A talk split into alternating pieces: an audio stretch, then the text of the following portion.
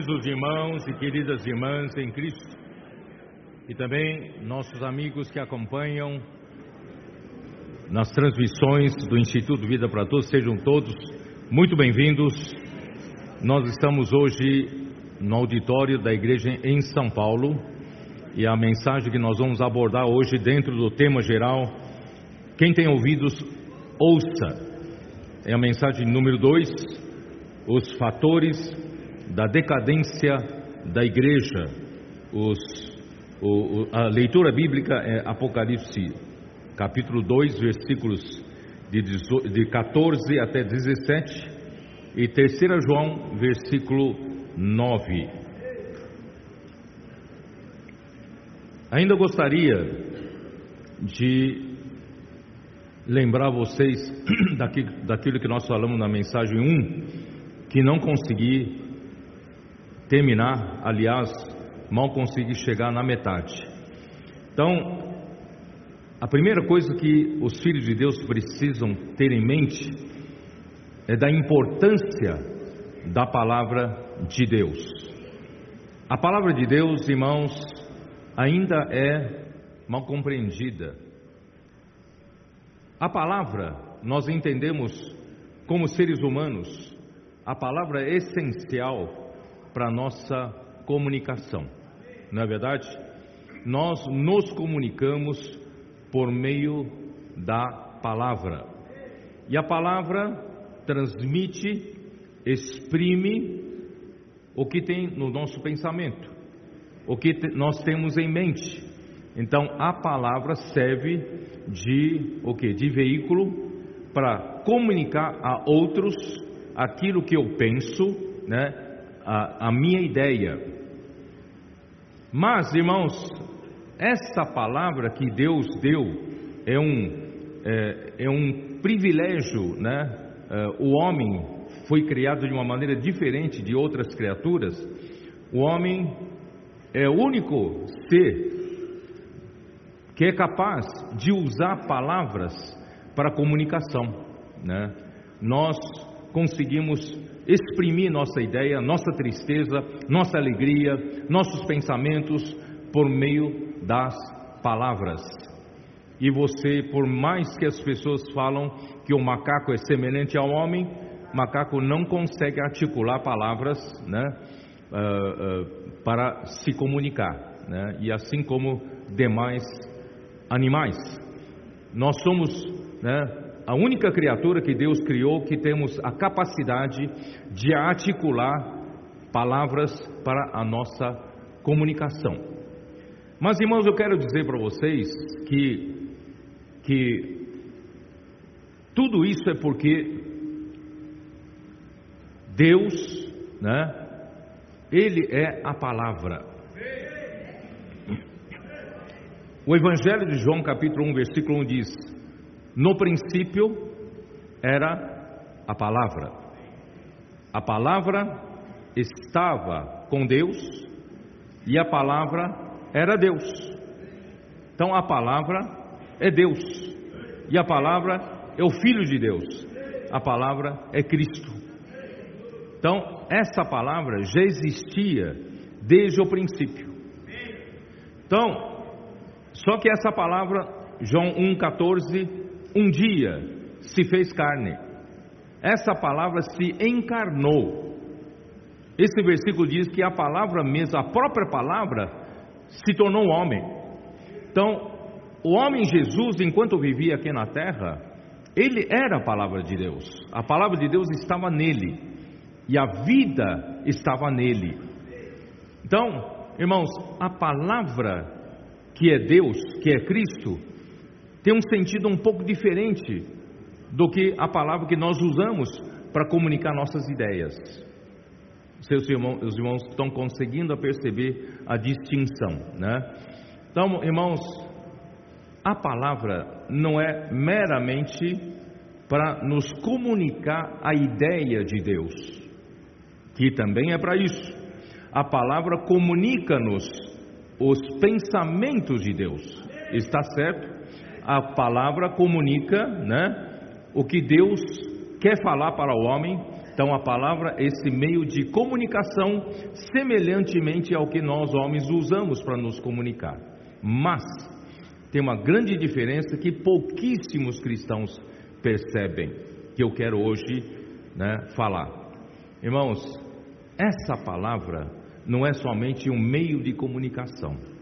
Essa palavra é o próprio Deus.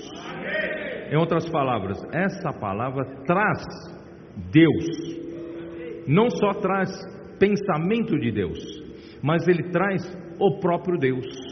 Essa palavra traz a vida de Deus. Essa palavra traz a natureza de Deus. Essa palavra nos traz os atributos divinos que são a justiça, santidade e glória. Essa palavra nos traz a própria natureza, a essência de Deus, que é luz e Deus é amor. Irmãos, então essa palavra não só comunica uma ideia de Deus, não só nos comunica um pensamento de Deus, mas essa palavra traz Deus, traz o próprio Deus para dentro do nosso ser. É por isso, irmão, nós temos repetido que a obra de Deus é a palavra quem faz. Por quê? Porque essa palavra traz o próprio Deus e o próprio Deus em nós, uma vez ativada pela fé, faz a obra de Deus. Estão começando a perceber a diferença?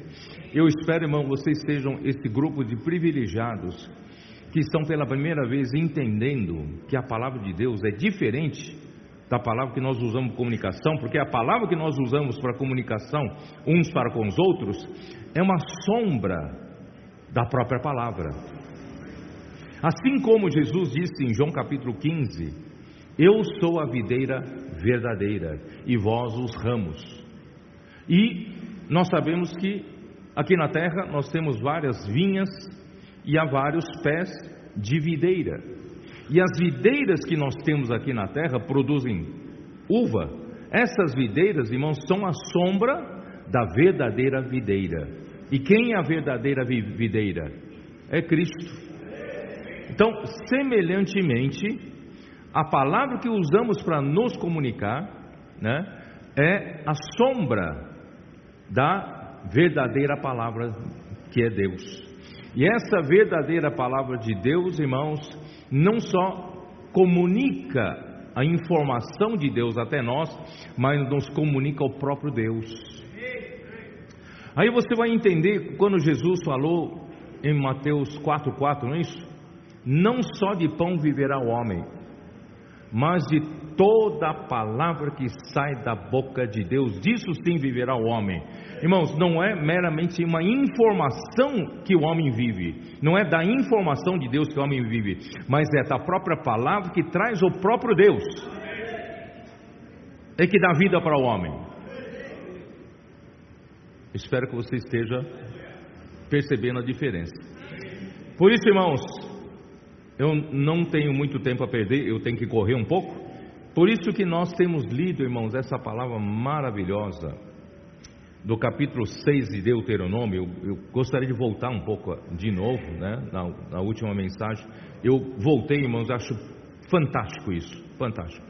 Já, irmãos, eu não imaginava que já para com o povo de Israel, no Antigo Testamento, Deus já estava falando de que o povo deverá viver pela palavra de Deus que a palavra de Deus não seria meramente para eles guardarem, cumprirem na letra, né, como leis.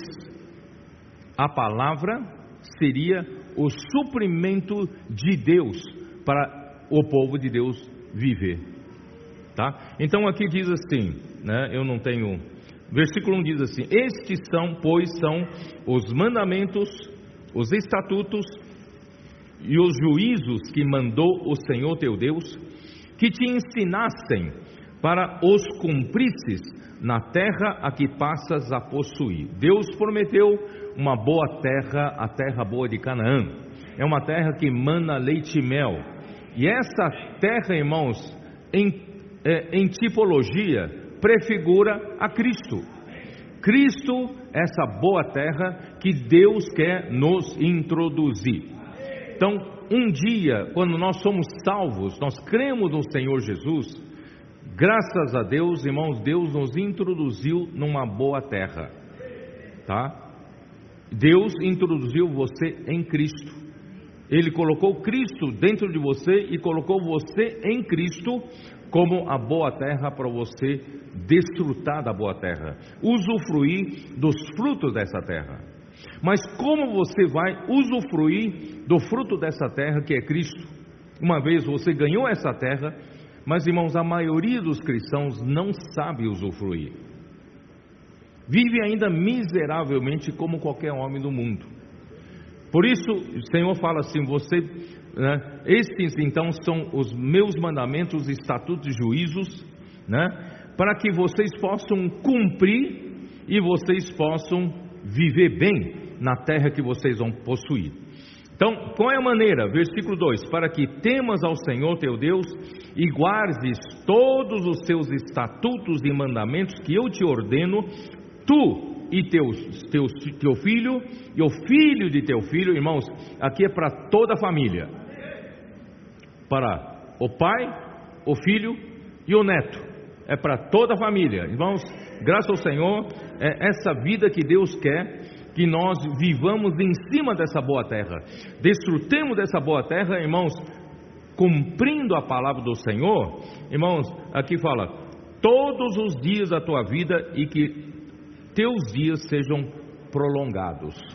Irmão, nós vamos prosperar nessa boa terra se a gente viver pela palavra.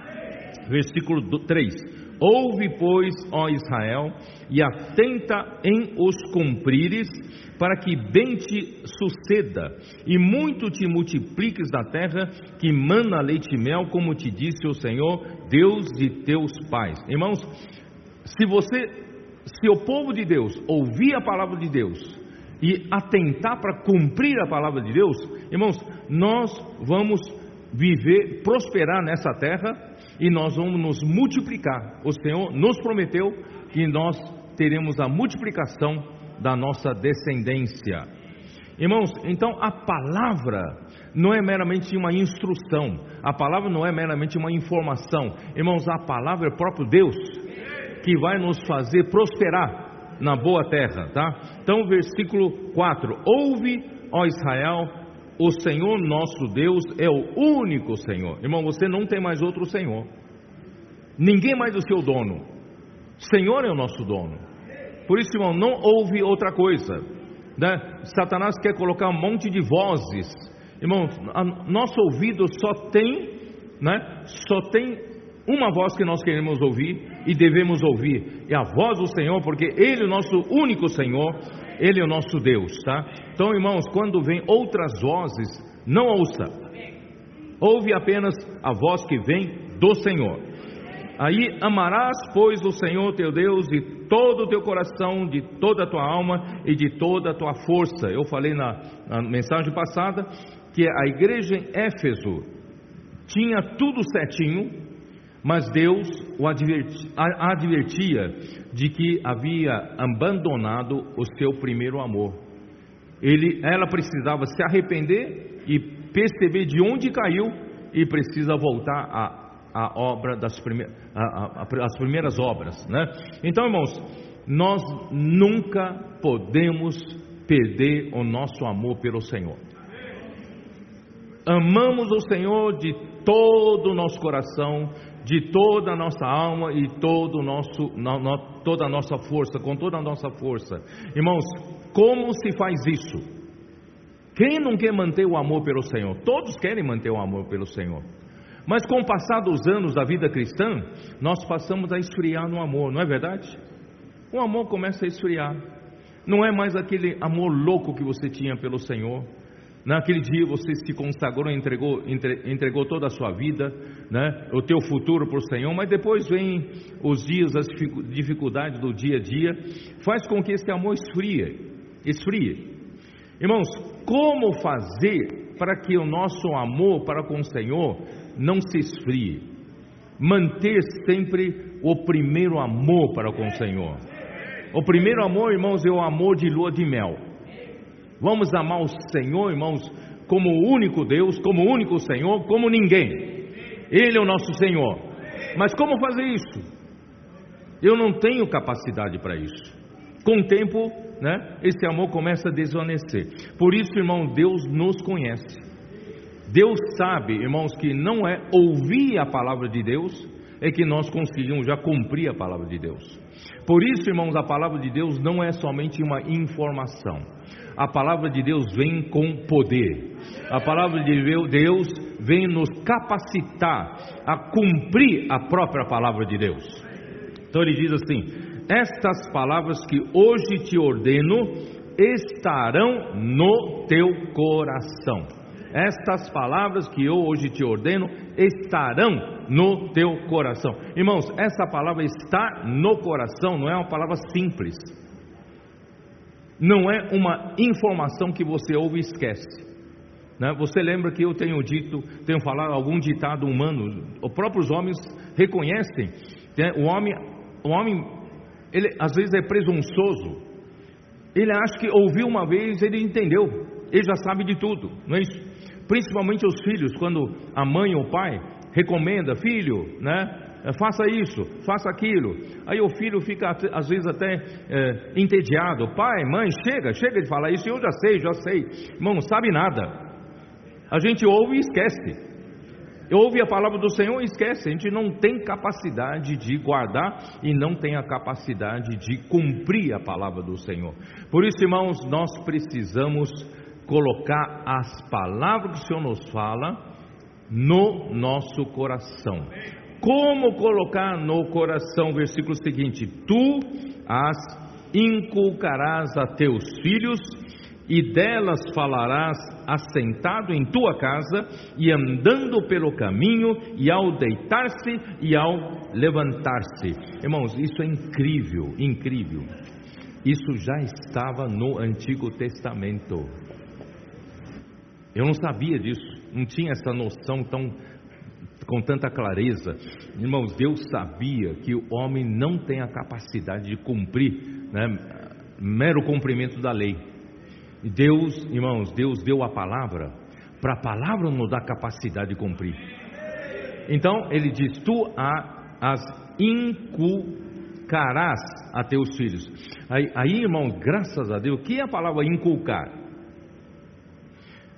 Só no significado em português, irmão, já é muito significativo. Né? Uh, nós, nós, nós lemos já isso, né? Inculcar em português significa o que? Gravar imprimir, não é isso? Eu vou, vou usar a palavra, imprimir a palavra no espírito do homem. Isso é o significado que em português se dá. Eu diria, usando o versículo do coração, versículo 6, eu diria assim: é gravar, imprimir a palavra no coração. Porque não só tem que gravar no espírito, tem que gravar no seu coração, gravar na sua alma, sua mente, emoção e vontade.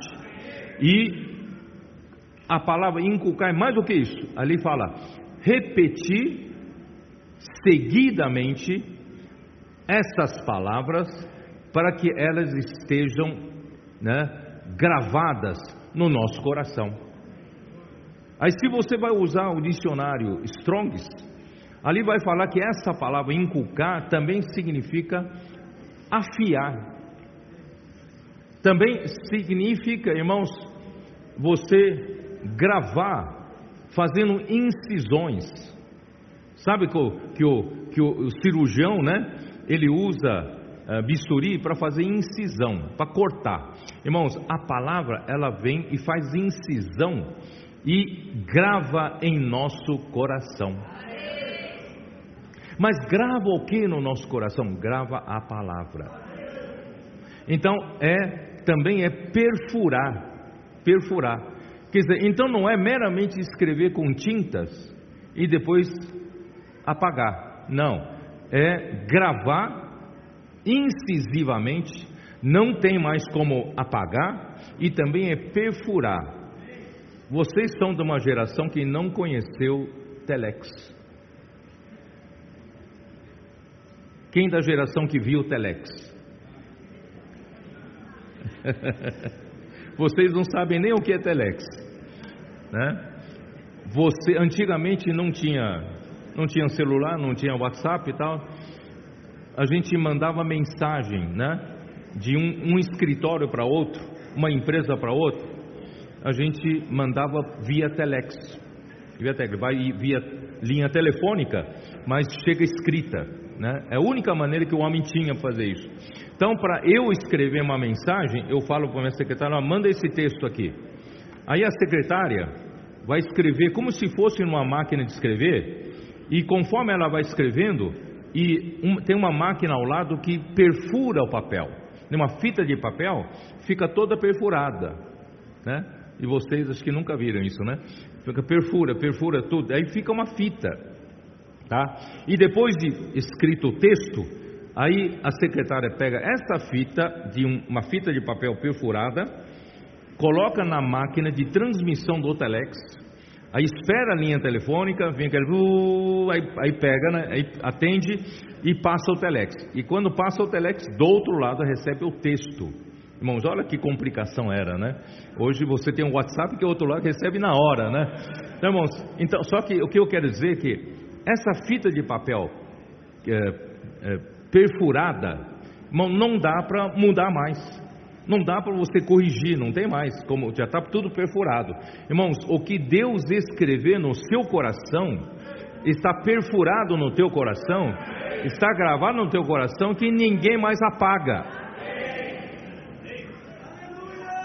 Mas o que eu quero, o que eu quero complementar agora é com Hebreus capítulo 1. Dê uma olhada, eu já falei sobre isso, né? Hebreus capítulo 1.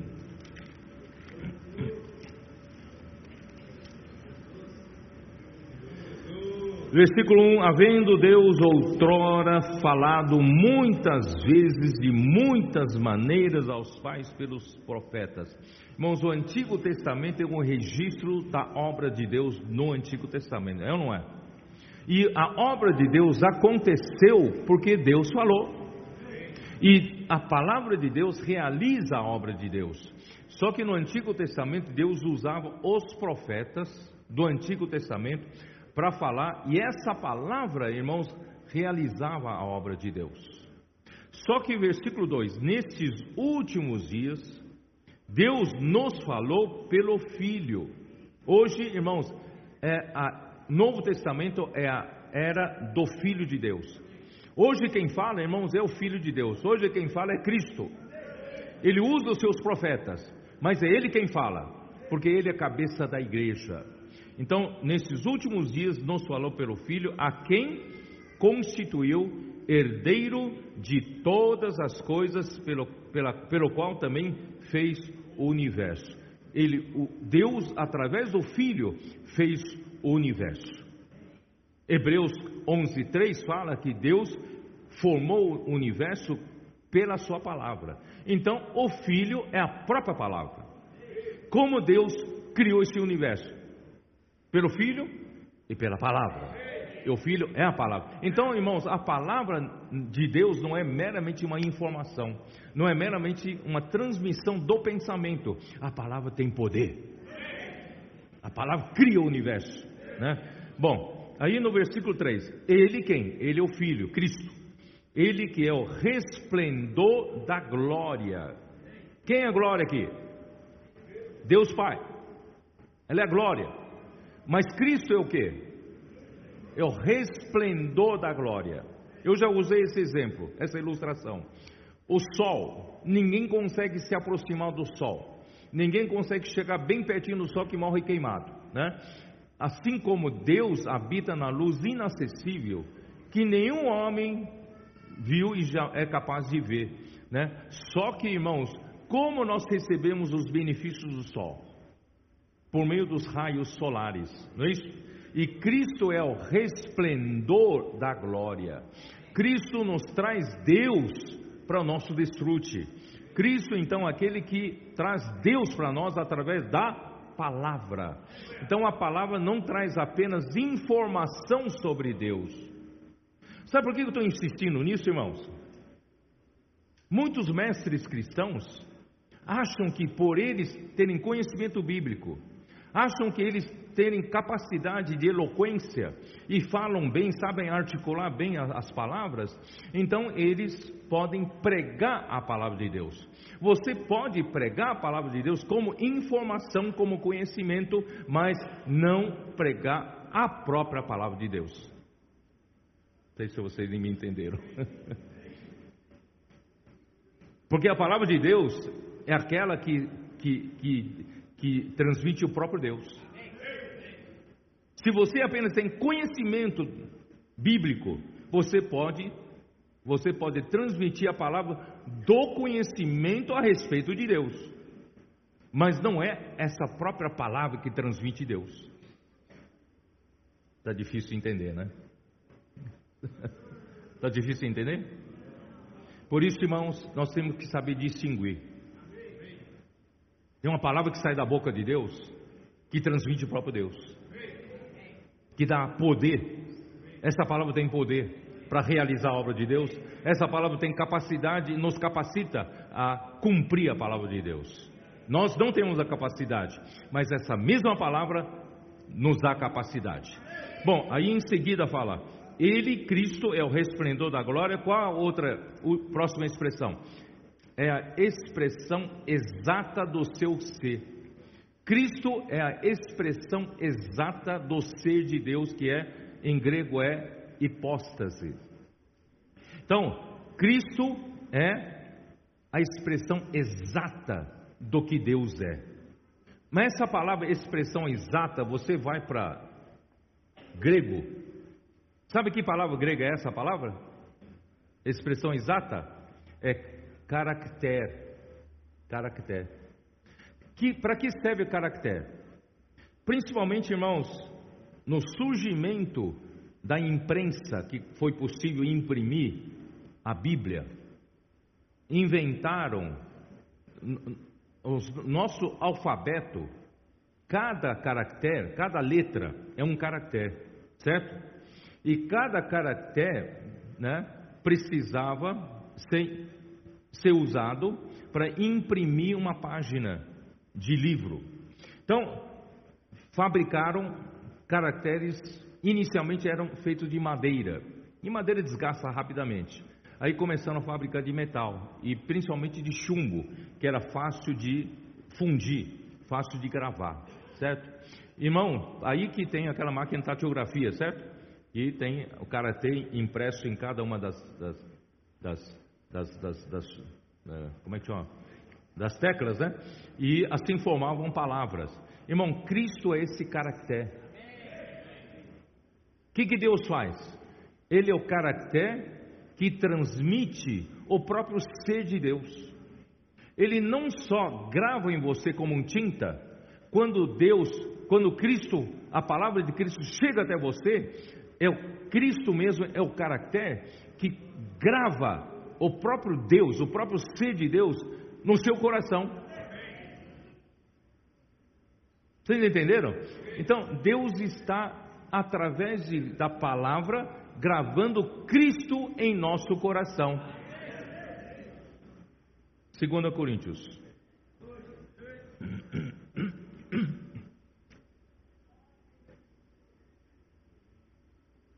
Ó Senhor Jesus. 2 Coríntios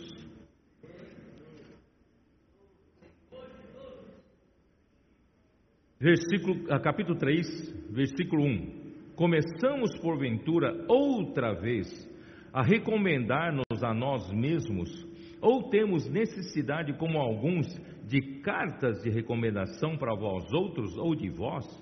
Aí Paulo fala assim: Vós sois a nossa carta, escrita em nosso coração, conhecida e lida por todos os homens. Veja no versículo 3 estando já manifestos como carta de Cristo, produzida pelo nosso ministério, escrita não com tinta, mas pelo Espírito do Deus vivente, não em tábuas de pedra, mas em tábuas de carne, isto é, nos corações.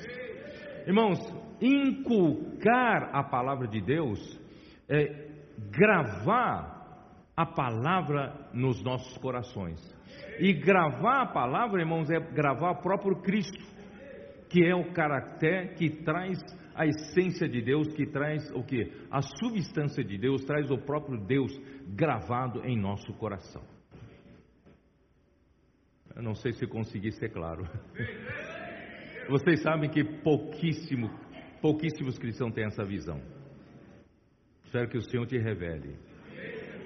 Por isso, irmãos, nós precisamos da palavra de Deus para viver uma vida cristã.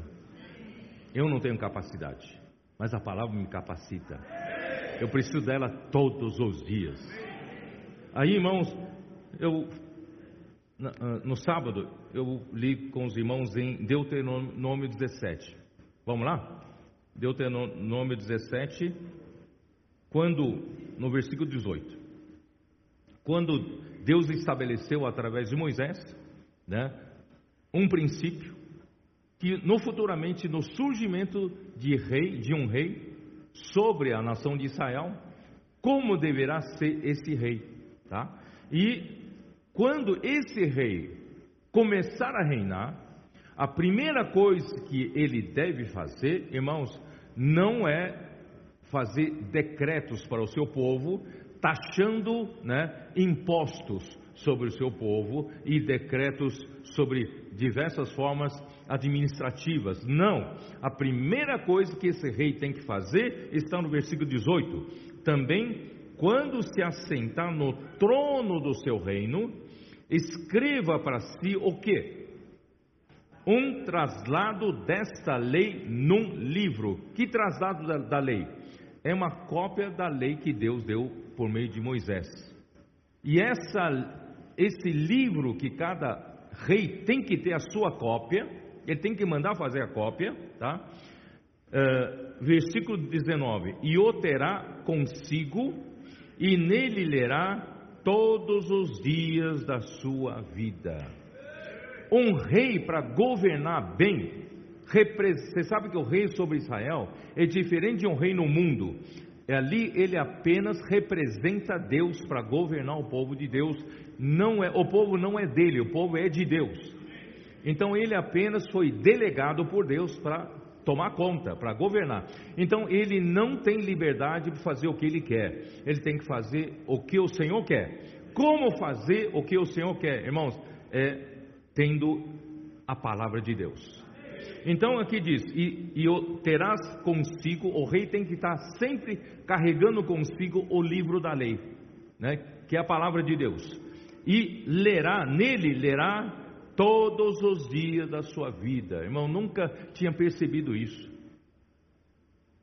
Tanto que a gente já leu a Bíblia e não percebeu, irmão, a importância. Deus queria que o rei lesse né, a palavra de Deus todos os dias da sua vida. Para que aprenda a temer o Senhor, seu Deus, a fim de guardar todas as palavras desta lei e estes estatutos para os cumprir. Quer dizer, a própria palavra vai dar poder para ele cumprir o que a palavra fala. Vocês entenderam? Então não é você que tem que ter capacidade, é a palavra que te dá capacidade. Então a palavra de Deus não é mera informação, repito, não é mero conhecimento do, do que Deus pensa, mas é o próprio Deus, próprio poder de Deus. Estou certo ou não? Ó Senhor Jesus. E, e, e, aprenda a temer, irmão. Precisamos temer ao Senhor. Ninguém tá, aqui tem liberdade de fazer o que quer. Também a igreja, na verdade, é o corpo de Cristo. E quem é cabeça, irmãos? Quem é cabeça? É Cristo. Cristo é a cabeça. Nós somos todos membros, irmão. Somos todos membros. Eu não sou cabeça. Nós somos membros do corpo de Cristo. Ele quem manda não é isso? Então, irmãos, é, graças a Deus que é, aqui fala, vou continuar. Isto fará para que o seu coração não se eleve sobre os seus irmãos e não se aparte do mandamento, nem para a direita e nem para a esquerda, de sorte que prolongue os dias no, no seu reino, ele e seus filhos no meio de Israel. Irmãos, essa palavra que o rei lesse todos os dias precisaria, irmãos, estar, daria capacidade para ele temer ao Senhor e também guardar o que está escrito no livro da lei. E a vida dele vai se prolongar e também de seu filho também. Vocês acreditam nisso? É isso que o Senhor está fazendo na igreja hoje. Ó, voltando, voltando, eu esqueci de ler uh, Hebreus capítulo 1. Eu não terminei de ler. Dá uma olhada aqui, ó. Hebreus capítulo 1. Aqui diz: uh, Ele que é o resplendor, versículo 3, Ele que é o resplendor da glória expressão exata do seu ser, eu não, não continuei lendo, sustentando todas as coisas pela palavra do seu poder. Irmão, todas as coisas aqui são sustentadas pela palavra poderosa de Deus. A palavra tem poder, a palavra te dá capacidade, a palavra te dá poder, irmãos, para cumprir a palavra de Deus. Eu não tenho poder, eu não tenho essa capacidade, mas a palavra me dá essa capacidade. Irmãos, graças a Deus. Sabe por que eu estou falando tudo isso? Que presentão Deus nos deu. Primeiro o Senhor foi nos dar, o Senhor quer que a sua igreja saia de quatro paredes e vai para a rua pregar evangelho. Não é? E nós, irmãos, imagina, hoje eu estava estava subindo para cá, conversando com o Maurício, o Maurício diz assim, imagina, nós, né, na vida da igreja a gente promovia, né, de vez em quando, uma reunião de evangelização, vocês se lembram disso? Ah, tem uma reunião de evangelização, aí nós convidávamos amigos, colegas, tal, tal, e pregávamos o evangelho, uma eficácia era pequena, não é isso? E acontecia o que? Uma vez cada seis meses, uma vez cada três meses, que seja uma vez por mês, não é isso? Irmãos, e, e, o restante dos dias, irmãos, a gente ficava, de certa forma, com relação a pregar o evangelho, ficávamos um pouco desempregados. Mas, irmão, hoje, o Senhor nos levou para a rua novamente. Ele nos deu um presente de como abordar a pessoa. Posso orar por você? Irmão, essa frase veio de Deus. Eu tinha maior dificuldade, quando jovem, ela tinha maior dificuldade de abordar as pessoas. Irmãos, graças a Deus, posso orar por você? Irmão, é, é, é, é abre a porta. Aí, os nossos comportores, irmãos, aprenderam que eles estão totalmente focados na palavra profética. Eles aprenderam que crer nos profetas prosperam. Então, o trabalho dos comportores come, come, começou, irmão, também a fazer uma reviravolta. Aí veio a comportagem dinâmica. Eles passaram a estarem focados pela palavra. E por que, por que essa comportagem se tornou comportagem dinâmica a mim? Sendo que você já tentou por vários anos fazer comportagem, não é isso? Por que, que mudou? O que, que fez diferença? Sabe o que fez diferença? O que, que fez a diferença? É a palavra. A palavra deu poder. A palavra deu capacidade. A palavra fez acontecer as coisas. Não é a palavra? Não é que nós homens ficamos mais capacitados, não. Mas a palavra nos capacitou. A palavra fez a obra. Só que, irmãos, o Senhor foi, o Senhor foi nos aprimorando, aprimorando, até que no ano passado, né, começou no CIAP de Lorena e passou para o PAC. Irmão, descobriram o segredo da imersão na palavra. Eu digo para vocês, irmão, que é o rei ter que ler a palavra todos os dias da sua vida. o que é inculcar a palavra nos seus filhos? O que é, como é que é? Uh, uh, ler, né? Ler em sua casa, que é assentado, né? ou levantar-se, ou ao deitar-se, andando no caminho. O que, que é isso, irmãos? Não é imersão? O que o rei lê a palavra de Deus todos os dias da sua vida? Irmãos, certamente não é só ler assim, ó, irmãos, Graças a Deus, irmãos, pelo, pelo, pela orientação que Deus nos deu no passado. Eu consegui ler a Bíblia, né, algumas vezes de ponta a ponta, porque nós éramos instruídos de ler. Vocês continuam, se vocês puderem fazer essa prática, é bom, tá? Três capítulos, lê sequencialmente a Bíblia, três capítulos do Velho Testamento por dia e um capítulo do Novo Testamento por dia. Aí, quando terminarem os 365 dias do ano, vocês terão lido a Bíblia inteira. Irmão, isso é de benefício. Eu fiz isso várias vezes e isso me ajudou muito até a, visão geral do livro na Bíblia. Então, ainda aconselho vocês a lerem, tá? Três capítulos do Velho Testamento por dia e um capítulo do Novo Testamento por dia. Essa leitura, irmãos, não precisa levar muito tempo para ruminar. Você não tem tempo, né? Faça uma leitura, leia, leia, leia, leia, leia, e ele vai ficar, vai ficar no, na, na, na sua mente. Mas isso não dispensa a imersão.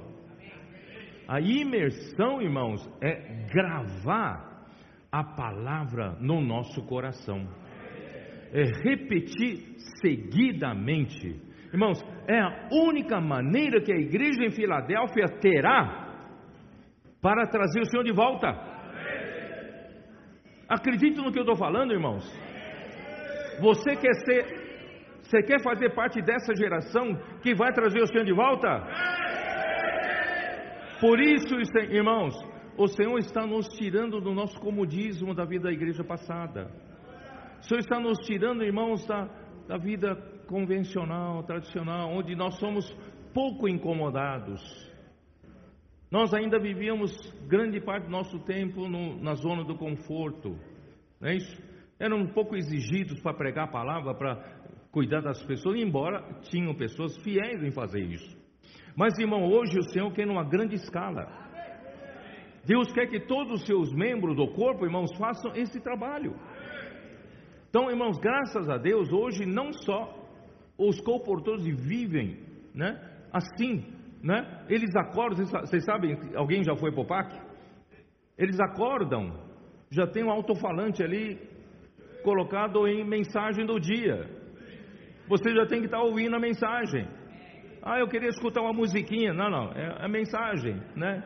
Aí, no, café da manhã, café da manhã, imersão, palavra. Antes de sair para comportagem, imersão, oração, é isso? Aí sai para comportagem, no transporte, metrô, ônibus, Uber. O que, que vocês fazem? Imersão na palavra, né? Aí quando chega na hora de, de, de, de contactar as pessoas, posso orar por você? Pode. Ora, mas ora de acordo com a imersão. E que funciona. Se você faz do seu jeito, não funciona. Se você faz do jeito que do Senhor, funciona. Irmãos, é impressionante como essa palavra tem poder. Essa palavra nos capacita. Isso vai, irmãos, culminar no cumprimento do propósito de Deus nos nossos dias. Acreditam ou não acreditam nisso? Por isso, irmãos, Satanás está furioso.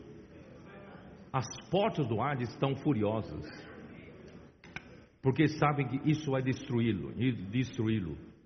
Isso vai tirar os membros do corpo de Cristo daquela vida cômoda, daquela vida convencional, tradicional, que às vezes a gente está enganando a nós mesmos. Quando chega naquele dia dentro do tribunal de Cristo, já pensou o Senhor falar: Eu não te conheço, eu não aprovei nenhuma das suas obras. Já pensou? Eu não quero ser enganado, não. Então, irmãos, não é melhor hoje a gente acordar, viver na realidade, tá? Irmãos, mas o inimigo não quer isso. Eu já sei que tem alguns que vão de casa em casa desencorajar os irmãos a fazer imersão. Já tem gente, irmãos. A igreja decidiu ir para a SEAP. E já dá inscrito um bom número de, de pessoas. Aí vem a pessoa, vai desanimando casa por casa. Para as pessoas não irem para fazer imersão. Né? Não irem por PAC. Irmãos, isso é maligno. Isso é do diabo. Aí atacam o que? Satanás ataca o que? Ah, tem um só falar na igreja, não pode ter mais de um falar? Tem que só ter um falar profético? Sabe? Começam a atacar. o inimigo começa a atacar. E que, ah, tá vendo, né? Estamos, estamos encostando alguns, né? Não estamos, estamos, não estamos injustiçando alguns. Irmãos, como se eu tivesse poder de colocar alguém no cargo. Eu não sou distribuidor de cargo, não. Quem é que dispõe os membros do corpo? É Deus. Deus quem coordena o corpo conforme lhe, lhe apraz. Eu sou só um canal, irmãos. Só procuro ser fiel ao Senhor. Eu não distribuo carga nenhuma. Aqui não é política, aqui não é mundo é corpo de Cristo. É Deus quem faz as coisas. É Cristo que é a cabeça, irmãos. Só que esses ataques vêm do inferno para tentar nos impedir. Mas, irmãos, ele não vai conseguir nos impedir. Nós vamos ajudar uns aos outros com muito amor. Se alguém entre nós tem dificuldade, irmãos, não vamos criticar. Não vamos forçar ninguém. Mas, irmão, vamos englobar, vamos abraçar. Vamos todos juntos, caminhar juntos. Vamos? Certo? Se você tem dificuldade, fica do meu lado. Vamos lá. Você vai ver o que é bom. Fazer imersão na palavra, certo? Irmãos, o Senhor vai avançar muito entre nós. Ele vai revelar os desígnios de Satanás, vai envergonhá-lo. Ele já está expondo, já está expondo, né? Então que o Senhor possa nos abençoar aí, né? Irmãos, eu eu não terminei a mensagem passada. Eu quis mostrar para vocês, vocês se lembram que é a palavra que faz a obra de Deus. Enquanto Jesus estava aqui na terra, irmão, Jesus sempre dizia que eu não falo minhas próprias palavras. Da forma como ouço é que eu faço julgamento. Quer dizer, eu não vim aqui na terra né, para fazer a minha própria vontade. Eu vim aqui para fazer a vontade daquele que me enviou. Irmãos, olha só né, a fidelidade de Jesus. Né? Ele falou assim: Eu não posso fazer nada de mim mesmo. É Deus quem faz as coisas por meio dele e por meio da sua palavra. Irmãos, hoje muito menos nós, como canais, quem de nós, irmãos, é capaz de falar a palavra de Deus se Ele não nos usar como canais? E a palavra de Deus já disse, não é informação sobre Deus. A palavra de Deus transmite o próprio Deus com todo o seu poder e a sua capacitação ao homem de cumprir a palavra de Deus. Né? Então aí, eh, quando Jesus então morreu para realizar a nossa redenção, e os discípulos ficaram perdidos. E agora? Não temos mais ninguém? Aí eu, eu falei rapidamente, vou falar rapidamente para vocês. E Jesus então estava treinando os seus discípulos depois da sua ressurreição, de que a presença dele continuava estando na palavra. Porque Jesus tinha poder quando vivia na terra? Porque a palavra estava habitava naquele corpo. Mas aquele corpo morreu na cruz e Jesus tomou um outro corpo. Mas a palavra estava lá na, na, no corpo da ressurreição. Então, quando Jesus falava, tinha poder. Quando Jesus falava depois da ressurreição, cumpria-se. Quando Jesus falava para Pedro e outros seis, lança a rede do lado direito do barco. Eles lançaram e tanto, tanto peixe que não conseguiam puxar. Aí João, João foi o primeiro. É o Senhor. Aí Pedro, ele é muito impulsivo, né? tirou a roupa, mergulhou na, na água e foi lá até o Senhor. Irmãos, é a palavra. Aqueles dois discípulos no caminho de Imaús, Jesus apareceu no meio deles andando, conversando com eles, é, tal. E, e, mas Jesus começou a explicar. Olha só como é importante explicar, fazer entender a palavra, entender a Bíblia.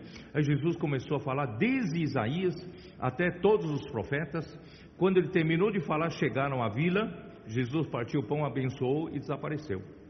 Aí os discípulos falaram: é Jesus. Porque eles perceberam que era Jesus. Eles disseram: enquanto ele nos falava, não ardia o nosso coração. Irmãos, a palavra que sai de Deus arde o nosso coração.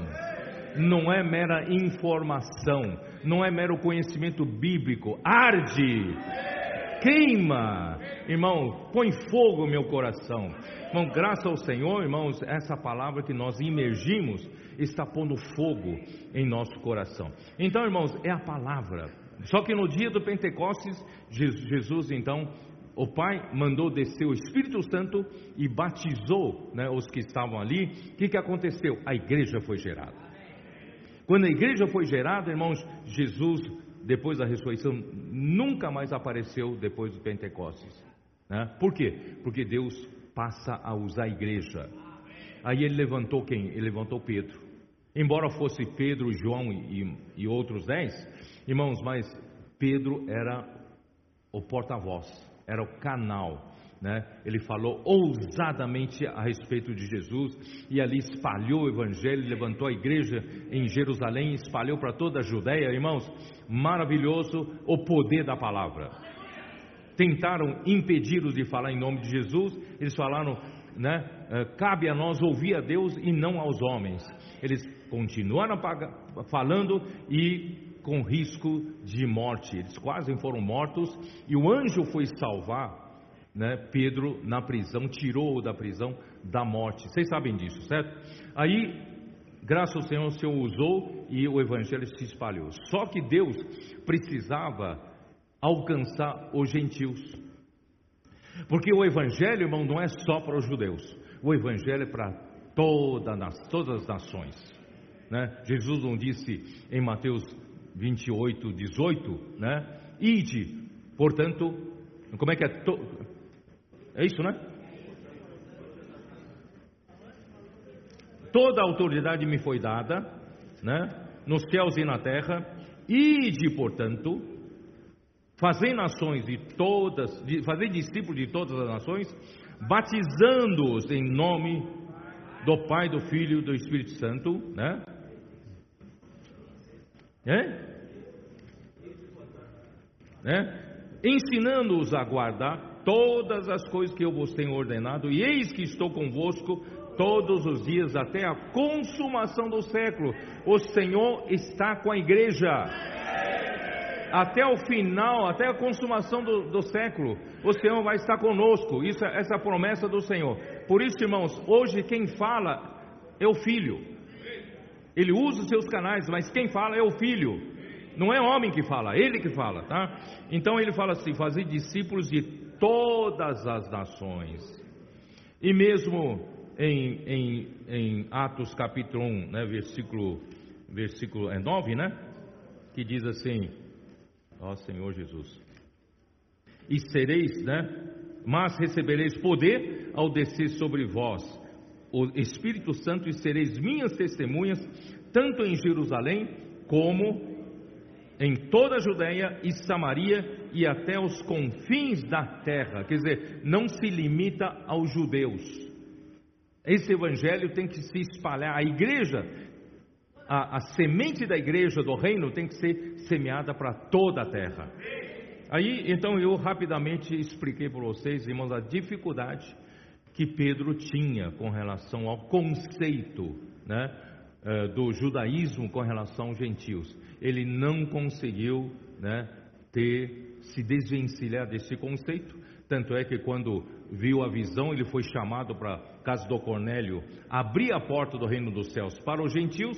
Ele, aquele lenço que descia com toda sorte de animais quadrúpedes imundos. Ele falou, e o Senhor mandou ah, Pedro, mata e come. Pedro falou: Não, jamais entrou na minha boca nenhuma coisa imunda. Irmãos, é Jesus quem está falando para você, é Deus quem está falando para você, mata e come. Ele falou: Não. Bom, olha o conceito do judaísmo, né? Então, por três aconteceu isso, e o Senhor ainda teve misericórdia, usou a ele, abriu a porta da igreja para os gentios. Nós entramos naquele dia, na casa do Cornélio, tá? Porque o Espírito Santo batizou os gentios para dentro do corpo de Cristo. Aí, irmãos, quando ele mal voltava para Jerusalém, os da circuncisão já cercaram a Pedro.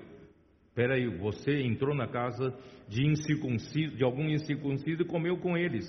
né? E, e, e Pedro falou: quem sou eu? Deus abriu a porta, quem sou eu para impedir né, a salvação deles? E depois, em Gálatas, Paulo escreve, vocês se lembram? Né? Quando, quando Paulo, Pedro estava comendo junto com os gentios salvos ali, né? Ah, em, ah, na, na, Galácia, né? nas, alguma igreja da Galácia, e Pedro escutou que estão chegando alguns judeus crentes que vinham de Jerusalém, da parte de Tiago, e parte Tiago era forte, era, era grupo do, do, da circuncisão. Ele então se apartou do meio dos, dos gentios, salvos, e foi, ficou com, com judeus. Ele fez a dissimulação. Irmãos, isso mostra que Deus não conseguia avançar através dele para o mundo gentil. E Deus então preparou a Saulo, já falei isso, usou a Paulo, irmão, no caminho para Damasco. Ele escolheu a Paulo, né? Ele foi, olha só, ele foi escolher um perseguidor da igreja. Ó Senhor Jesus. Ah, não sei onde eu parei, mas vamos lá. Uma igreja, né? Uma igreja dos gentios foi levantada, a primeira igreja dos gentios, Antioquia, né? Uh, porque alguns desavisados pregaram o evangelho para os gentios, não era para pregar o evangelho para os gentios, né? pelo menos na cabeça dos judeus, mas pregaram e eles foram salvos. E surgiu a primeira igreja dos gentios, a igreja Antioquia. E depois de algum tempo, Barnabé levou Saulo para lá. Depois de servir um ano, eles foram enviados pelo Espírito Santo para a obra. Tá? Irmãos, então, vamos ver, Paulo, né? Paulo, Deus então usa esse canal para falar. Irmãos, preste atenção no que eu estou falando. Ele usa esse canal para falar a palavra de Deus. Não é falar a respeito de Deus, mas falar a palavra de Deus. Irmão, é diferente. Ele não tem apenas conhecimento sobre Deus para falar sobre Deus, não. Ele estava falando a palavra de Deus.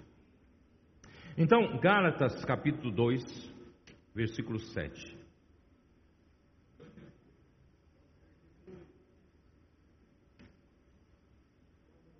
Ó Senhor Jesus,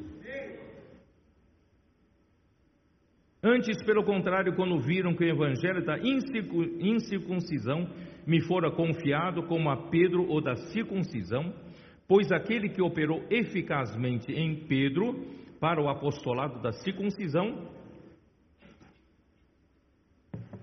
também operou eficazmente em mim para com os gentios.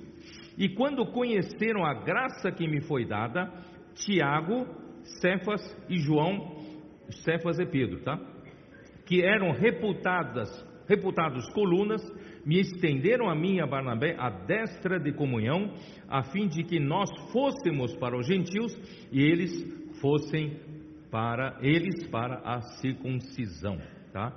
Então, Efésios 3:8, dá uma olhada. Efésios 3:8.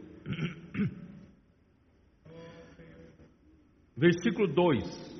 3, versículo 2: Se é que tendes ouvido a respeito da dispensação da graça de Deus a mim confiada para vós outros.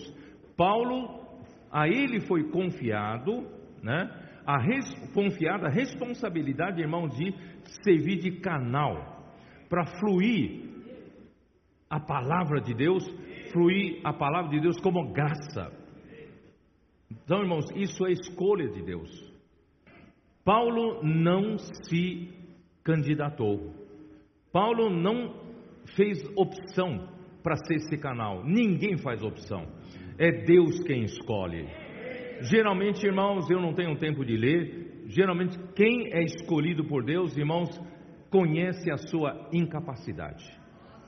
Quando Moisés foi chamado, já li para vocês, Moisés foi chamado por Deus, né? É, já aos 80 anos de idade, Moisés falou: Não, manda outro, manda outro. Eu sou pesado de língua, pesado de boca, eu não sei falar. Deus manda outro. Deus até perdeu a paciência, né? E Deus falou: Não é você mesmo que eu quero enviar. Né? Então, irmãos, geralmente a pessoa que Deus quer enviar, geralmente ele não se considera capaz. E Jeremias a mesma coisa. Quando Deus chamou Jeremias para enviá-lo para falar com o povo de Israel, Jeremias falou: "Não, manda outro, eu não sei. Eu não sei, não, não tenho essa capacidade de fazer essa, essa. E irmãos, vocês sabem que Paulo, embora ele não tenha falado claramente, Paulo falou em várias vezes que ele falou: Eu sou o menor de todos os santos. Vocês se lembram? E quando fala dos apóstolos, eu sou o menor dos apóstolos. Eu fui mesmo, eu fui perseguidor da igreja. Em outras palavras, eu não sou merecedor. Não mereço ser chamado pelo Senhor para servir de canal, servir de ser um dispenseiro, dispensador da graça de Deus. Vocês entenderam? E geralmente, irmãos, quem tem ambição acha que ele tem capacidade. Quem né, se candidata e quem ataca quem é escolhido e acha que ele que deveria ser escolhido, irmãos, geralmente Deus não escolhe, porque Deus, Deus sabe, irmãos, conhece o nosso coração. Por isso, irmãos, o Senhor escolheu a Paulo e usou Paulo e pôs a palavra na boca dele, irmãos. Versículo 3: Pois segundo uma revelação me foi dado conhecer o mistério, conforme escrevi há pouco resumidamente. É Deus quem põe a palavra na boca do seu canal. Então Paulo não falava de si, Paulo falava aquilo, somente aquilo que Deus revelava a ele. Irmãos, e assim Paulo fala assim, né, versículo 7, do qual fui constituído ministro, conforme o dom da graça de Deus a mim concedida, segundo a força operante do seu poder. Irmão, quando Deus ele põe a boca, né, ele põe a sua palavra na sua boca, irmãos, sai com poder.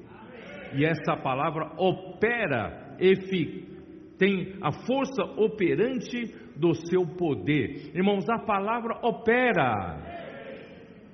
Irmão, nós passamos tantos anos na história da igreja, sabe, mergulhados na, na, na, na, na densa uh, atmosfera da religião, irmãos, onde a palavra era falada meramente como doutrina, como dogma. Irmãos, a palavra não produzia para Deus. Irmão, a palavra precisa produzir, fazer a vontade de Deus. Assim como a chuva e a neve, Isaías 55, desce do céu, não é isso? Para lá não tornam sem antes regar a terra, fecundar a terra, né? Uh, uh, fazer brotar a terra e dar semente ao que semeia e dar pão ao, ao que come, não é isso? Assim será a palavra que sair da minha boca, né? não voltará para mim vazia, mas fará o que me apraz. Quer dizer, nenhuma palavra deve ficar. A palavra de Deus, irmão, não é uma palavra de sermão bonito, de uma mensagem bonita, mas não produz fruto. Pode ter certeza, irmão, toda verdadeira palavra de Deus produz fruto.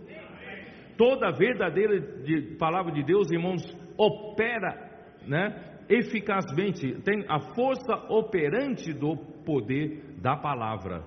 Por isso, irmãos, graças a Deus, esses últimos tempos, quando a igreja percebeu a importância da palavra profética, o Senhor tem operado muito entre nós. Mas não é a capacidade de nenhum de nós, é a própria palavra própria palavra tem a força operante do seu poder. Por isso, irmãos, Paulo, ele é, ó Senhor Jesus. Acho que eu vou, vou correr um pouquinho, tá? Então, a Paulo, primeira, né, primeira Tessalonicenses 2,13, o amigo gosta muito desse versículo, né? O que, que é? Quando a igreja recebe, acolhe a palavra do apóstolo Paulo, não como palavra do, de homens, mas como palavra de Deus, o que, que, é, que, que essa palavra faz? Essa palavra opera naquele que crê. Quem crê, a palavra opera. Alguns vão dizer, mas não está funcionando aqui, porque você não crê. Mas quem crê, a palavra opera, né? Ó Senhor Jesus. Então, eu, eu já falei, as, as, as igrejas então foram levantadas por meio dessa palavra, desde Antioquia, que era a Síria, né? A Síria, Antioquia fica na Síria até nos dias de hoje. Na Síria de hoje, né? Foi espalhou pela Galácia, que é a província de Galácia, Ásia Menor, atravessou o mar, foi para Macedônia e foi até a Caia, né? Pegou a Grécia toda, tá? E depois, quando Paulo foi conduzido para Roma, preso, né? ele levou o evangelho para Roma. Irmãos, o evangelho espalhou-se por todo o mundo ocidental.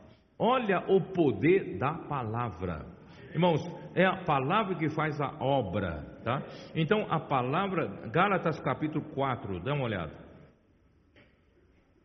Gálatas capítulo 4, Senhor Jesus, versículo 17, né? versículo 16. Paulo fala assim: Tornei-me, porventura, vosso inimigo, por vos dizer a verdade? Os que vos obsequiam, obsequiam-se, os que, os que, os que uh, uh, bajulam vocês, né? não o fazem sinceramente, mas querem afastar-vos de mim, para que o vosso cuidado, zelo, seja em favor deles. Então, eles estão disputando, não é isso? Seguidores na igreja. E Paulo nunca se preocupou em buscar seguidores. Paulo nunca buscou glória para si, não é isso? Nunca buscou um grupo de pessoas só para ele. Não, ele fazia discípulo de Jesus. Então, irmãos, só que, só que, irmão, a palavra profética, às vezes, ela, ela vem nos tirar da zona de conforto. A palavra, Paulo, parece que ofendeu alguns por dizer a verdade, né? De repente, irmãos, nós estamos vivendo, estávamos vivendo tão sossegadamente a vida da igreja. Eu ia para a reunião, voltava para casa, vivia a minha vidinha, eu ia para a reunião, voltava para casa, vivia a minha vidinha, e agora de repente imersão na palavra, né? Agora é é, e, e posso orar por você nas ruas, contactar as pessoas, pregar o evangelho, cuidar das pessoas, tal, tal. Ah, é, não, isso aí não, não, não concordo não, né? Ainda mais, ainda mais quando os adolescentes fazem um grito de guerra, e não aguento mais, não aguento ouvir, né, irmãos? Olha a salvação que o Senhor está promovendo entre os adolescentes. Antes de alguns iam para balada, outros, outros, outros iam processos de amigos, né? Outros ficavam o dia inteiro no videogame.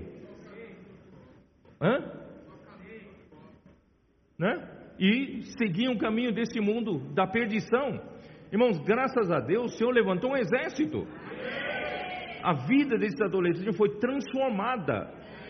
Não só eles foram transformados, eles estão o quê? Dando testemunho para seus pais. Seus pais estão vindo, vendo isso, irmão. Ninguém conseguia, ninguém consegue fazer esse trabalho, não, irmãos. Só quem conhece adolescente sabe que nenhum homem é capaz de fazer isso. Deus está fazendo esse trabalho. Irmãos, como não dizer que essa é obra de Deus? Essa é a palavra que vem da boca de Deus. Por isso, irmãos, só que só que tira-nos da comodidade. Tira-nos da vida convencional. Agora vem, né, vocês vêm falar essas coisas todas, né? Tal, e não, não, não aguento mais. Irmão, mas está na hora, irmãos, a gente ser simples. Porque o Senhor quer falar a verdade. Irmãos, a verdade nem todos gostam de ouvir, mas essa é a verdade. Se você quer trazer o Senhor de volta, irmão, a sua vida tem que ter realidade.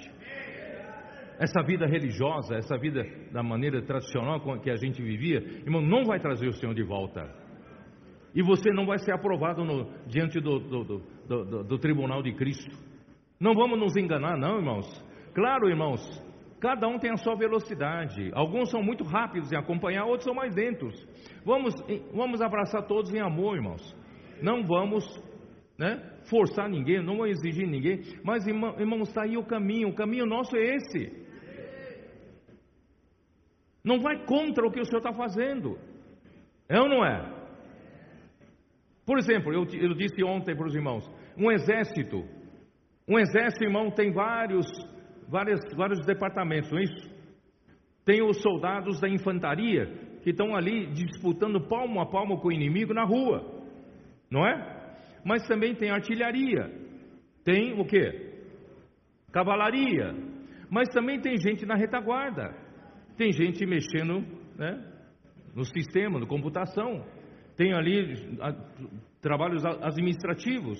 Então, esses que estão no trabalho administrativos não estão na frente da batalha, mas eles têm igualmente o mesmo espírito de batalha.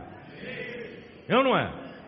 Então, irmãos, por que, que esses jovens estão fazendo grito de guerra, irmãos? Porque eles estão na frente da batalha. Eles sabem a pressão que tem na rua. Se eles não saírem, né? Cheio de espírito, cheio desse espírito de luta, irmãos, eles não vão vencer essa pressão no, na, na, na, na frente da batalha. Não é isso?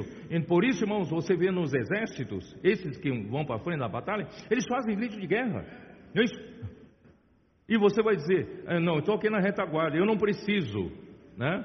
E você critica. Não, ninguém é tão tolo de criticar quem está na frente da batalha. Eles precisam disso, precisam ou não precisam? Nós somos um exército só? Quem está na frente, quem está atrás, somos um só exército. Vamos alegrar que a batalha está sendo vencida. Estamos avançando nas hostes do inimigo. Por isso que ele está nos atacando. Por isso não fique, você que está na retaguarda, não critique quem está na frente. Vamos apoiar. Somos um só exército. Agora, se, sem falar que o campo de batalha também está na sua casa. Você, você eu estou na retaguarda. Você não vai na rua para para na padaria comprar um pão? Você não vai para o supermercado? O campo de batalha está ali. Você também vai para a rua. Você também está na frente da, da batalha. Você também tem pressão, não tem não? Então, se você estiver também cheio do Espírito, fazendo imersão na palavra, irmãos, você vai ser mais útil na mão do Senhor. Mesmo que você não seja um comportador dinâmico, não precisa todo mundo ser comportador dinâmico, mas você pode ter o mesmo Espírito você pode usar, posso orar para você, a imersão para você ganhar pessoas para o Senhor. Irmãos, é disso que o Senhor precisa. Ó oh, Senhor Jesus.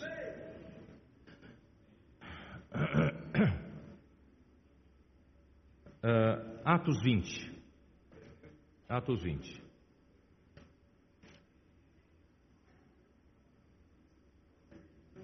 Capítulo capítulo 20 versículo 28. Paulo passou por Mileto e mandou chamar os presbíteros de, da igreja em Éfeso. Aí ele diz o seguinte, versículo 28: Atendei por vós e por todo o rebanho sobre o qual o Espírito Santo vos constituiu bispos para pastoreardes a igreja de Deus, a qual ele comprou com seu próprio sangue. Eu vou chamar a atenção aqui para vocês uma coisa, talvez tenha passado batido. Quem estabeleceu o presbítero em Éfeso? Paulo. Quem estabeleceu? Paulo. Então você vai falar então, Paulo é quem? Quem dá cargo? Não. Aqui fala, quem constituiu? O Espírito Santo. Então, na verdade, irmão, Paulo é apenas um canal. Quem institui quem constitui bispos ou presbíteros, irmãos, é o Espírito Santo. Não adianta o homem colocar alguém num, num, num cargo que o Espírito não tenha confirmado. Na verdade, não existe nem cargo, tá? Colocar uma pessoa numa função sem que o Espírito tenha inspirado fazê-lo, não vale nada. Vale alguma coisa? vale nada. Então, irmãos, não é Paulo quem constitui, é o Espírito Santo quem constitui. Tá? Então, esse é o primeiro ponto. Eu sei que depois da minha partida, entre vós penetrarão lobos vorazes que não pouparão o rebanho. Irmãos, Paulo já estava alertando, irmãos, Satanás é sutil. Ele quer devorar. Quem pode devorar, tá? versículo 30: E que dentre vós mesmos se levantaram homens falando coisas pervertidas para arrastar os discípulos atrás deles. Irmão, Paulo está falando dentre vós, irmãos, está bem dentre nós mesmo. Não está longe de nós, está bem dentro de nós. Até para sua surpresa, um dia, você vai perceber, dentre nós mesmo, né? haverá homens, levantarão-se homens, né? uh, falando coisas pervertidas, com que fim? Arrastar os discípulos atrás deles, conseguir seguidores. Então, irmão, tem gente hoje que está desanimando, desanimando os irmãos fazer comportagem, desanimando os irmãos para fazer imersão da palavra, desanimando os irmãos para falar a palavra profética, ah, para, para ouvir a palavra profética, irmãos, com que objetivo? Que conseguir vítimas para aumentar seu número de seguidores. Isso é o que Satanás faz. Nós não desconhecemos seu desígnio, certo? Então agora, pois, encomendo-vos ao Senhor. Ah, eu não li versículo 31. Portanto, vigiai, lembrando-vos de que por três anos, noite e dia, não cessei de admoestar com lágrimas a cada um. Irmãos, vamos para casa, na casa de cada um, não para desanimar. Vamos para a casa de cada um, irmão, para animar, para encorajar, tá? Agora, pois, encomendo-vos ao Senhor e a palavra da sua graça Irmãos, não adianta encomendar só ao Senhor, encomendar a palavra. Se o irmão não estiver fazendo imersão na palavra, vivendo, mergulhado na palavra, inculcando a palavra, ele vai perder o poder logo, logo. Né? Então é a palavra da sua graça que tem poder para você edificar e dar herança entre todos os que são santificados. Por isso, irmão Paulo chama aqueles, aqueles, né? 2 ah, Coríntios 10. Estamos numa guerra, viu? Estamos numa guerra. 2 Coríntios 10, versículo 12. Porque não nos ousamos classificar-nos ou comparar-nos com alguns que se louvam a si mesmos. Não tem pessoas pregadores que se louvam a si mesmos, acham que a sua mensagem que é bonita, a sua mensagem que é boa. Irmão, não estamos aqui disputando mensagem boa, não. Nós estamos preocupados com a palavra que sai da boca de Deus, né? Então, eles, eles louvam-se a si mesmos, mas eles medindo-se consigo mesmos e comparando-se consigo mesmos, revelam insensatez, tolice, tolice. Irmão, não estamos aqui na terra para isso né? Estamos aqui para que a palavra de Deus faça a obra de Deus. Né? Aí no capítulo 11 ainda, versículo 12. Mas o que faço e farei é para cortar ocasião àqueles que a buscam com o intuito de serem considerados iguais a nós naquilo em que se gloriam, mas os tais são falsos apóstolos, obreiros fraudulentos, transformando-se em apóstolos de Cristo. Irmão, não é de se admirar, porque o próprio Satanás se transforma em anjo de luz. Irmãos, vem numa roupagem bonita, boa, não é isso? Graças a Deus, nós temos aí irmão que está trazendo a palavra para nós, tal, mas por trás faz outra coisa. Entendeu? Então, irmãos, vamos abrir nossos olhos. Por isso, em Filipenses capítulo 1, Filipenses 1, versículo 15.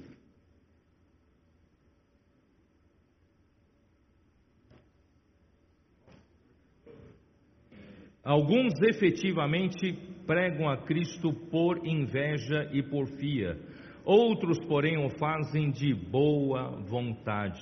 Irmãos, havia pessoas pregando por inveja, vendo que Paulo tinha né, um status que todo mundo respeitava, honrava, irmão Paulo não estava nem aí com isso. Ele não busca isso. Irmãos, ele estava só sendo fiel, pregando a palavra de Deus. Só que alguns tinham, tinham uh, inveja, alguns queriam né, um pouco para si, causar divisão. Né? Uh, aqui fala: Estes por amor, sabendo que estou incumbido da defesa do Evangelho. 17. Aqueles Contudo, pregam a Cristo por discórdia, insinceramente, julgando suscitar ainda mais tribulação às minhas cadeias. Então, irmãos, realmente no tempo de Paulo aconteceram muitas muitos competidores concorrendo com a palavra de Paulo. Irmãos, a palavra, o falar de Deus é um só. Deus não pode falar duas palavras para a sua igreja. É uma direção só, irmãos. Então, é, é, aí vem a concorrência, isso tudo é promovido por próprio Satanás. Né? Então, aí, é, primeira, primeira Timóteo 1, né, 3 e 4, quando Paulo, ele foi solto da primeira prisão, e ele percebeu que a situação das igrejas já havia entrado em decadência, em degradação. E a, o, a raiz da decadência, irmãos, é a ausência da palavra profética. Passaram, as igrejas passaram a abraçar outras palavras. Aí Paulo então advertiu 1 Timóteo, capítulo 1, versículo 3. Quando eu estava de viagem rumo da Macedônia, te roguei, Timóteo, que permanecestes ainda em Éfeso, para advertirdes, para admoestares a certas pessoas, a fim de que não ensinem outra, outra doutrina. Na verdade, você, você, eh, você pode entender assim: não ensine diferentemente do que eu estou ensinando. É nesse sentido. Eles estão ensinando palavra diferente do que eu estou ensinando. Irmão, Paulo corria grande risco. As pessoas vão dizer, ah, só a sua palavra é, é palavra, palavra que, que produz né, a fé, na a, a economia de Deus, na fé das pessoas, é só a sua palavra. A, Paulo estava correndo esse risco de ser mal entendido, mas ele, irmãos, ele quer falar a verdade. Né? Aí, versículo, é, por isso que o versículo 4 diz assim: Nem se ocupem com fábulas e genealogias sem fim, que antes promovem discussões do que a economia de Deus na fé. Irmãos, o outro ensinamento não produz a obra de Deus na fé, não produz a economia de Deus na fé. Outros ensinamentos produzem discussões e divisões, né?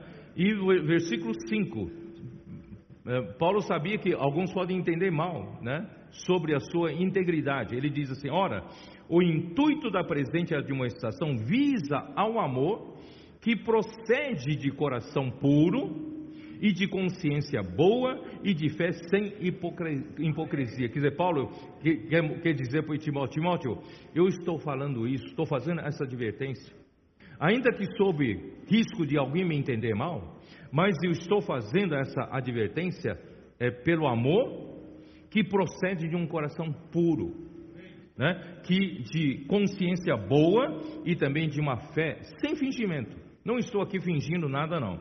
Desviando-se algumas pessoas destas coisas, perderam-se em loquacidade frívola. O que é loquacidade frívola? Adolescente sabe o que é loquacidade frívola? É? conversação vã, vazia, conversa vazia, sabe? Não leva lugar para lugar nenhum. Pretendendo passar por mestres da lei, não compreendendo, todavia, nem o que dizem, nem os assuntos sobre os quais fazem ousadas asseverações, fazem afirmações ousadas, né? Uh, e, e, e, acham, parece que entendem, irmãos, e não, não entendem nada, né? Dos esses assuntos. Ó Senhor Jesus, por isso, irmãos, nós temos que prezar né, pelo, pelo, uh, pela palavra profética. Né? Ó Senhor Jesus, uh, Gálatas 4, 16 17. Senhor Jesus. Ah, já, já li, perdão, já li. Uh, então, sem sem o suprimento da palavra, irmãos, a palavra profética, que traz até o homem a provisão da graça e verdade, que podemos resumir em amor de Deus, a palavra de Deus traz para nós o amor de Deus. Irmãos, a igreja desse período perdeu o primeiro amor. Por isso era importante conhecer de onde caíram. Vamos ler esse versículo lá, eu falo, falo, falo, mas é, Apocalipse 2. Apocalipse 2, versículo 4. Senhor Jesus. Tenho, porém, contra ti que abandonaste o teu primeiro amor. Lembra-te, pois, de onde caíste, arrepende-te e volta à prática das primeiras obras, senão venho a ti e moverei do teu lugar, seu lugar, o teu candeeiro, caso não te arrependas. Irmãos, a igreja em Éfeso, do primeiro século, estava tudo certinho, fazia tudo de acordo com o que né, os apóstolos ensinaram, mas perderam o primeiro amor. E quando perde o primeiro amor, irmão, perde o frescor da vida cristã. Nós não podemos perder o frescor da vida cristã. Temos amar ao Senhor como no primeiro dia, irmãos. Mas como manter esse amor não é fácil manter. Como manter esse amor, adolescente, como manter esse amor de lua de mel com o Senhor, que vocês estão tendo agora? Vocês estão amando o Senhor como na lua de mel. Como manter esse amor e não perder? Imersão na palavra, inculcando a palavra, né? Gravando a palavra no nosso coração. Por isso, irmão, temos que fazer imersão todos os dias da nossa vida. Ao se levantar, ao se deitar, sentado em casa, caminhando na, na, na, na, na rua, não é isso? Em todo lugar, irmãos, vamos fazer a imersão, vamos manter esse coração ardendo quando o Senhor fala conosco, arde o nosso coração. Mantenha esse coração amando o Senhor como nunca. Ó oh, Senhor Jesus. Aí, irmãos, quando João, após a morte de Pedro e, e, Paulo e Pedro, João deu sequência ao falar profético por volta do ano 90. Tá? Ele passou a morar em Éfeso mas antes ele foi exilado na ilha de Pátimo, e nessa ilha ele ganhou a revelação do livro de Apocalipse, e ele escreveu Apocalipse e depois voltou do exílio para viver em Éfeso. Então João foi usado por Deus, né? Foi usado por Deus para consumar toda a revelação. Ele fechou a Bíblia, vocês perceberam? O Evangelho de João foi o último evangelho, não é isso? Dos, dos quatro, foi o último evangelho, né? Ah, as epístolas de João, 1, 2, 3, foram as últimas epístolas, epístolas de todas as epístolas da Bíblia, não é, não é isso?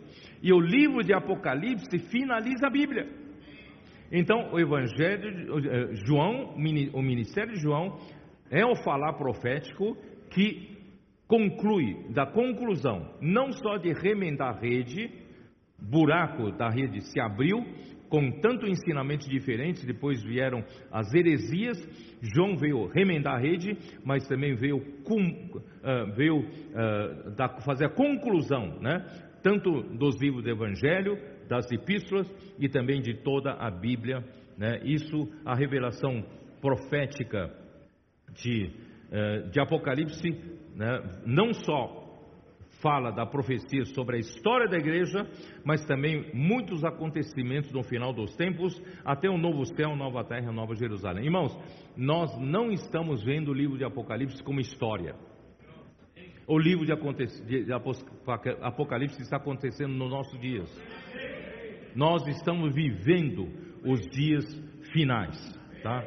Ó Senhor Jesus, por isso, irmão, produto final da vida em seu filho que Deus quer dispensar ao homem deve ser o amor.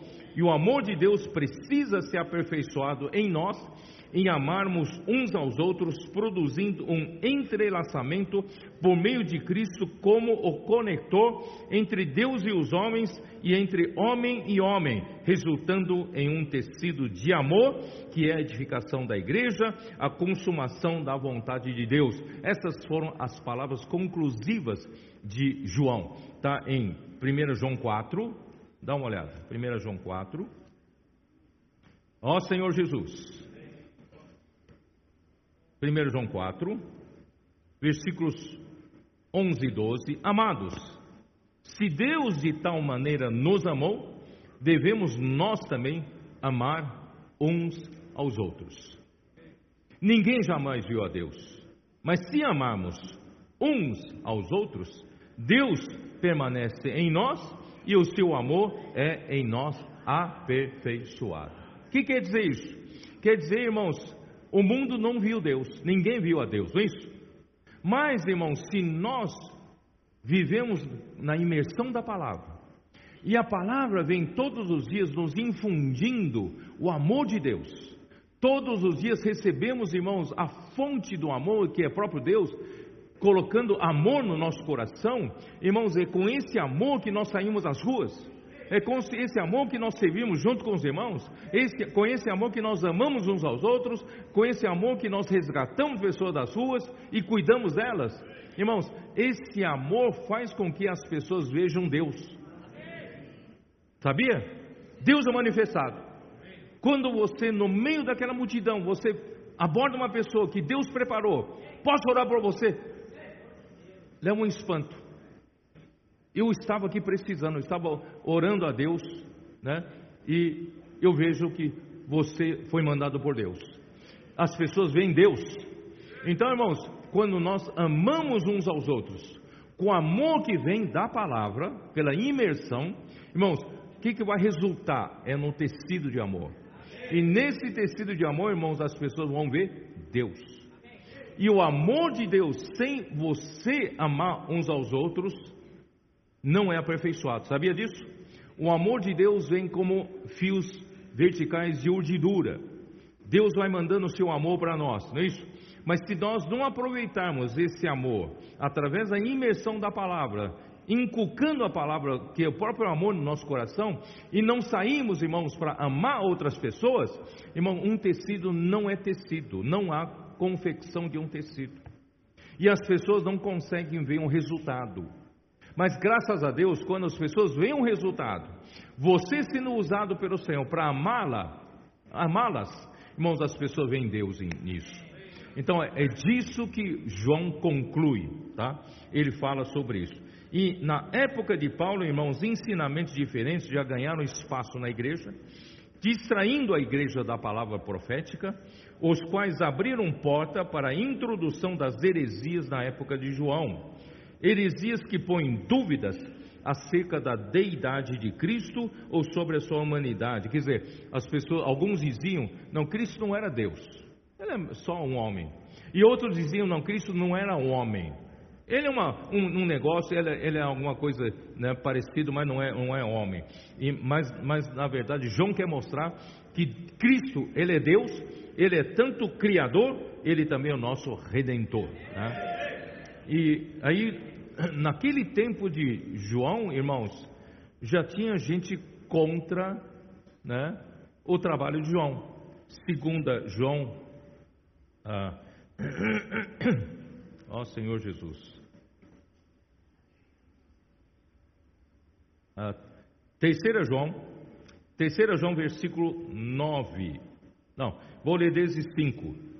Aqui você vê um grupo de seapistas e comportores pregando o evangelho aqui, né? Amados, amado, procedes fielmente naquilo que praticas para com os irmãos, isso fazes mesmo quando são estrangeiros.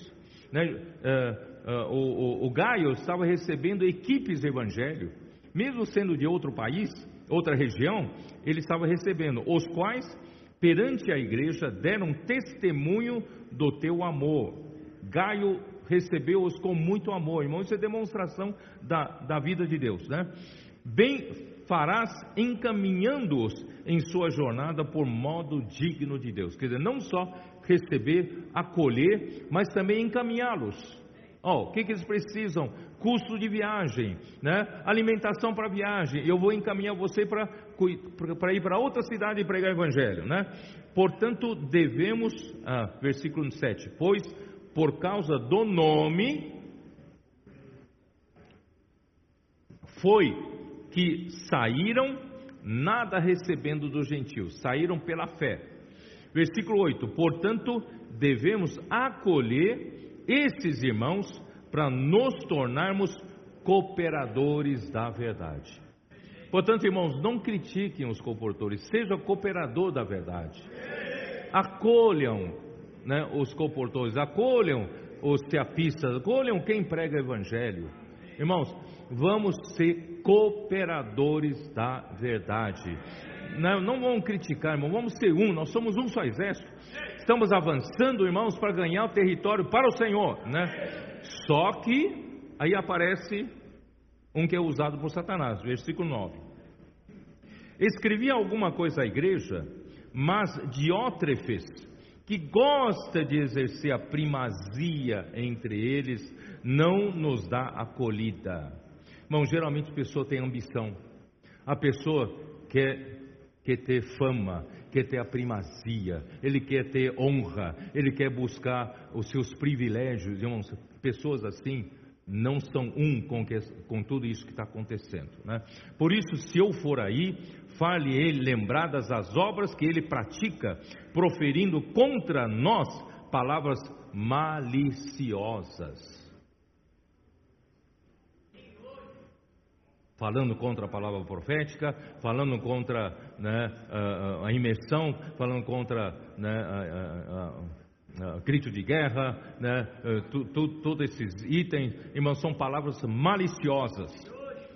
Amado, não imites o que é mal, senão o que é bom.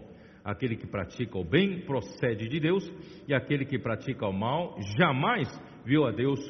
Quanto a Demétrio, todos lhe dão testemunho até a própria verdade, e nós também damos testemunho e sabemos que o nosso testemunho é verdadeiro. Irmãos, quem dá acolhida, quem ajuda, encoraja os irmãos, e ajuda a expansão do Evangelho, irmãos, você vai ser um cooperador da verdade e a própria verdade vai dar testemunho por você. Por isso, irmãos, para terminar, Apocalipse 2, versículo 6. Na verdade, nem consegui entrar no capítulo, na mensagem 2, tá? Hoje eu vou terminar a mensagem 1 um só. Versículo 6. Tens, contudo, a teu favor que odeias as obras dos Nicolaitas, as quais eu também odeio. Irmãos, o que, que, é Nicolaita?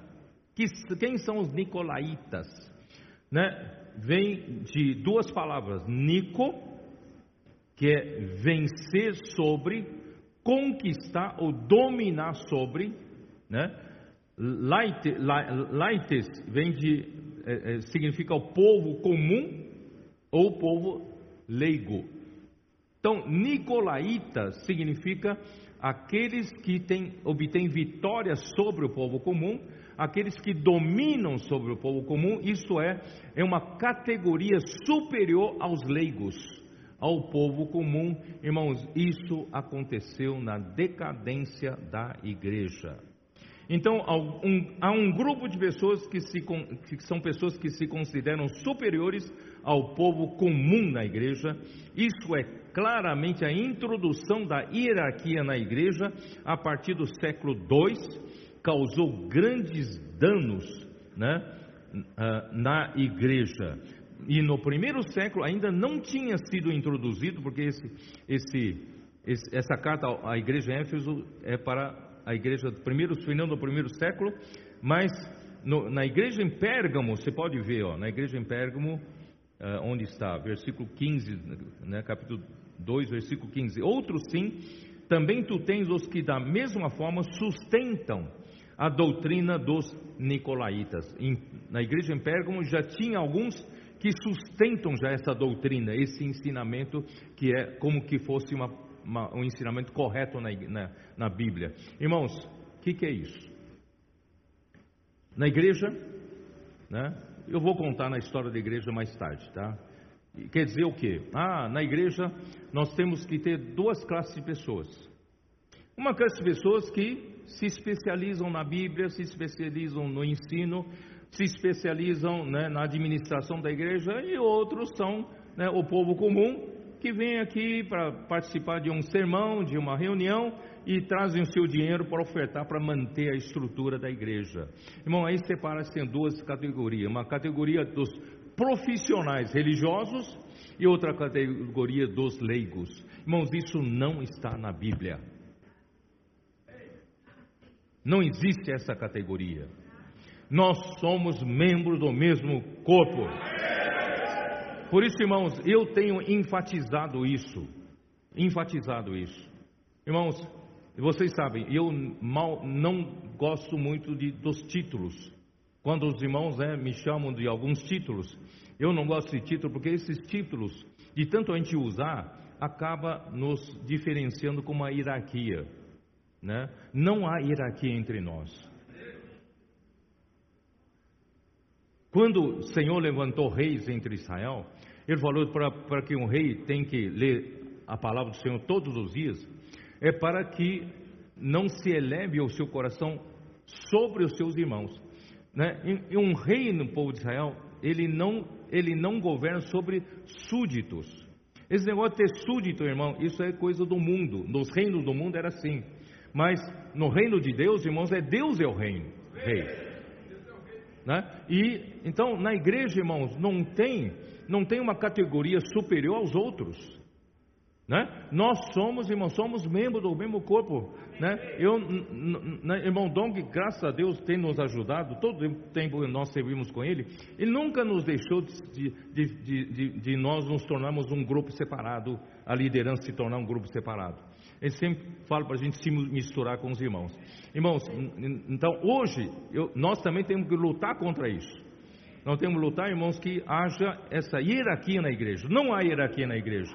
E se alguém busca né, ser honrado, ser, ser, ganhar glória, irmãos, quem, quem tem que tem que ser, buscar glória é o Senhor. O Senhor, toda a glória seja para Deus e Pai. Mas isso não quer dizer, irmãos, que entre nós nós não honremos. Livro de Hebreus fala que nós devemos honrar nossos guias. Eles dão vida por nós, eles, eles prestam contas a Deus por nossa causa, pela nossa alma. Irmão, nós devemos honrar esses tais. Irmão, nós devemos respeitar né, os irmãos que estão cuidando de nós, estão à nossa frente, mas não como uma outra classe de pessoas. Eles têm suas funções e nós somos igualmente membros do mesmo corpo. Tá? Vou falar só até aí. O Senhor abençoe a sua igreja. Ele vem nos prevenir, irmãos, de toda, todos os ataques do inimigo e venham nos centrar, irmãos, na palavra que produz a obra de Deus, fazer imersão na palavra, para que todos os membros da igreja, irmãos, passem a ter realidade, não apenas vive aquela vida de fachada, todos nós podemos viver com realidade e sempre amando o Senhor como nunca, como o primeiro dia, irmãos, deixa a palavra inundar nosso ser, né? A palavra ser inculcada no nosso coração. Jesus é o Senhor. Amém.